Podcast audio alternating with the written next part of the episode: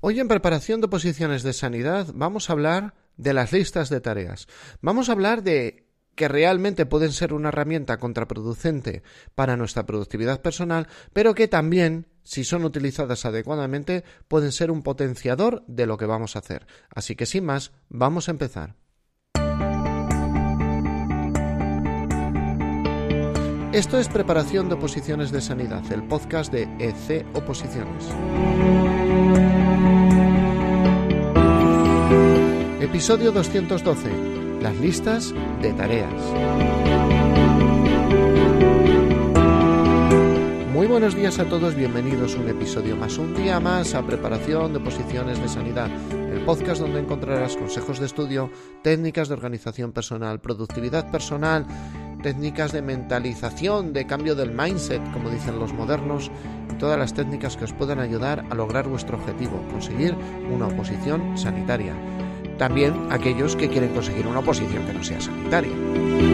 Este podcast, ya siempre os digo, aunque yo sea enfermero, no está pensado para ninguna categoría profesional en concreto. Ya quieras hacer una oposición de médico, celador, trabajadora social, técnico en cuidados sociales de enfermería, técnico laboratorio, sea cual sea tu objetivo, espero que aquí encuentres herramientas y soluciones útiles. Y como siempre, soy José Ángel Gutiérrez, soy enfermero y compagino vida familiar, profesional y la docencia como preparador de oposiciones.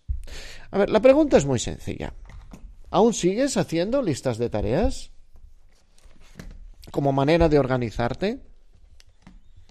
Y aquí viene la segunda parte. ¿Eres más productivo? ¿O estás más ocupado? ¿Es útil hacer listas de tareas? Pues sí, es útil si sabemos cómo y para qué. La lista de tareas es una herramienta muy buena para no olvidarse de cosas. Pero la lista de tareas así es tal cual. Es como una herramienta en bruto que si se toma tal cual es una herramienta peligrosa. Y hoy os quiero hablar un poco de esos peligros. Porque si necesitamos organizarnos mejor para poder obtener más tiempo para nuestra oposición, para nuestro estudio, hombre, pues lo mismo es bastante importante bastante importante que nosotros sepamos cómo utilizar algunas herramientas. Y habitualmente todo el mundo hace lista de tareas y la lista de tareas pues puede ser bastante contraproducente. La lista de tareas nos va a dar varios peligros. Yo cuento cuatro. El primero es que a veces te desenfoca. ¿Cómo es que te desenfoca? Preguntaréis algunos.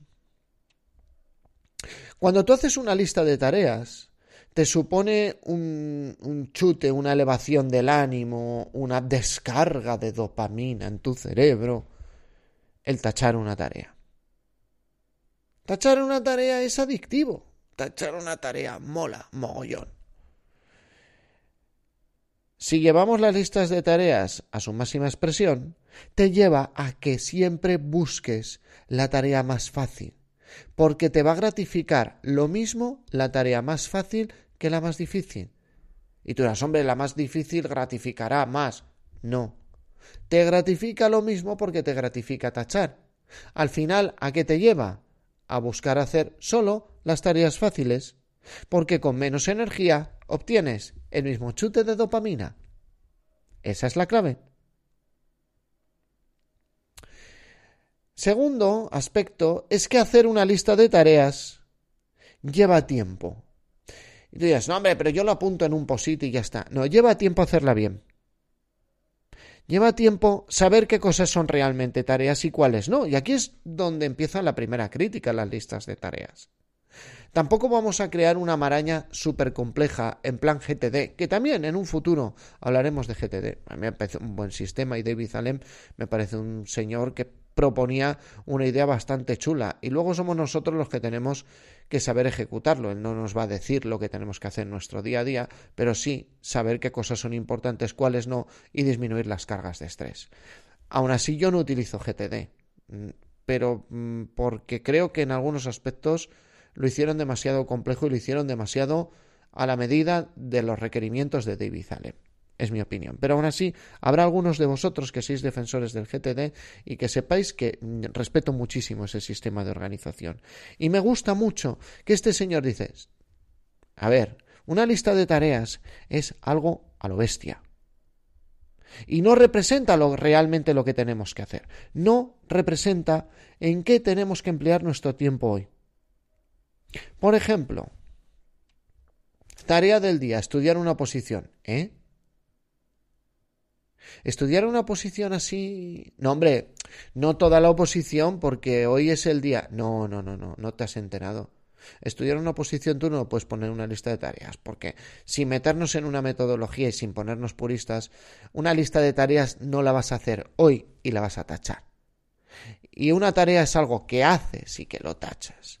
Subir la caja de herramientas a la parte de arriba del armario porque lleva tres días ahí después de poner las cortinas. La subo, tacho, alivio.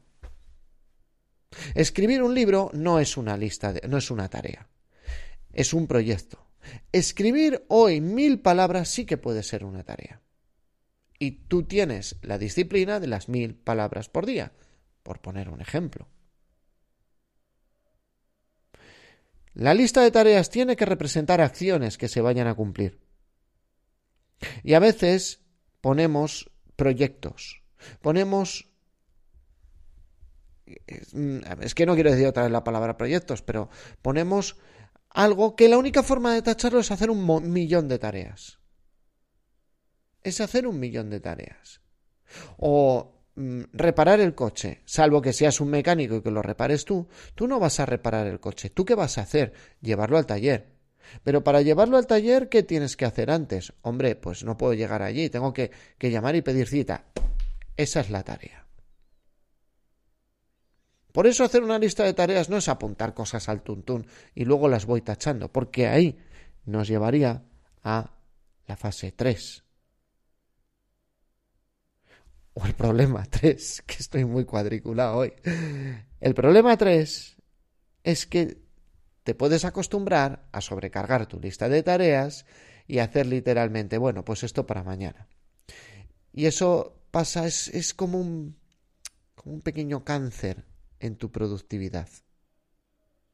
Tú hoy te pones 10 tareas porque te ansias.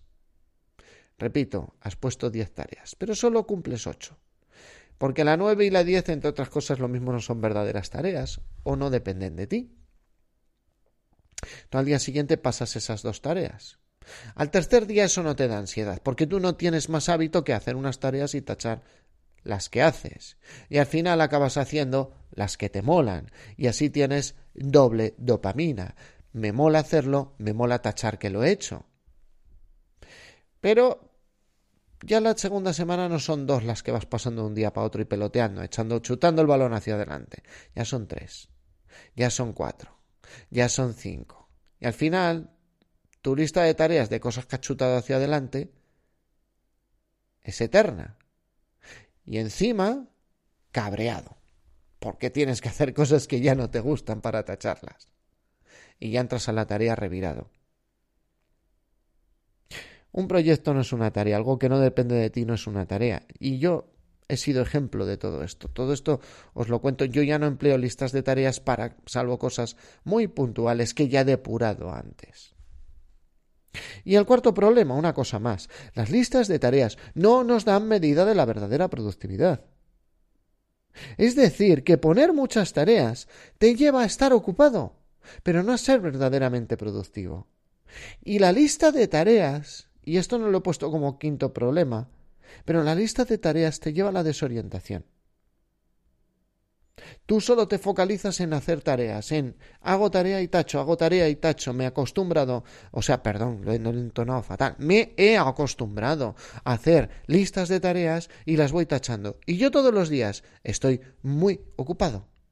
Pero se pasan cuatro semanas y no he avanzado en mi proyecto importante, porque ahí entraríamos en el segundo síndrome, el apagafuegos.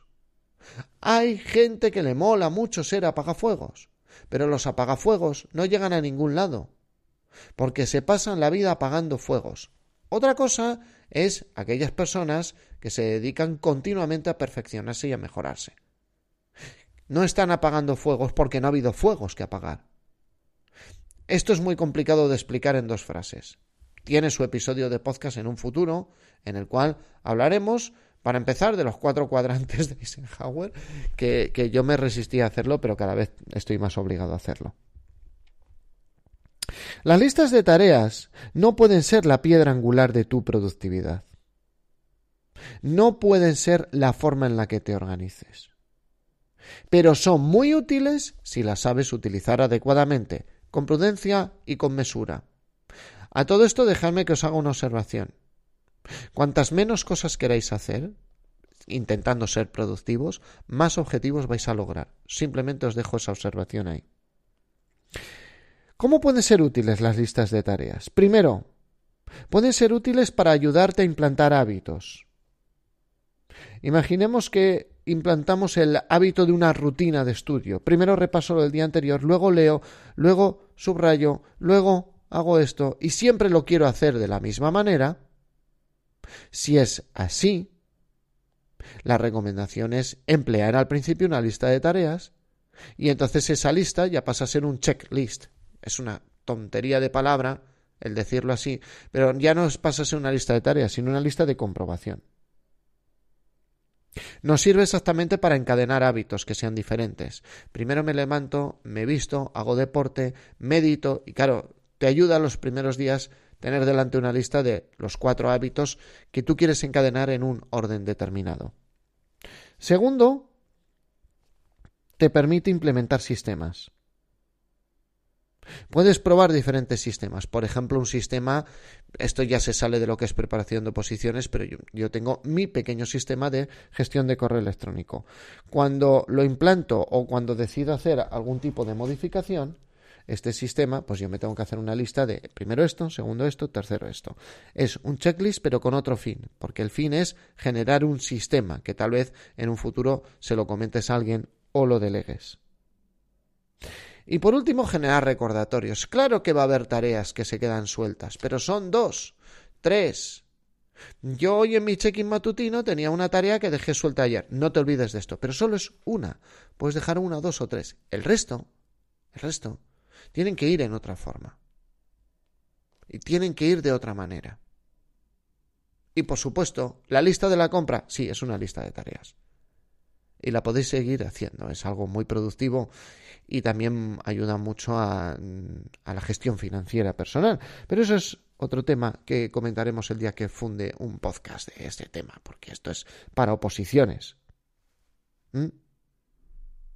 Recordad que exceso de tareas, exceso de, de to-do list, que es como lo llaman los modernos, el exceso ¿eh?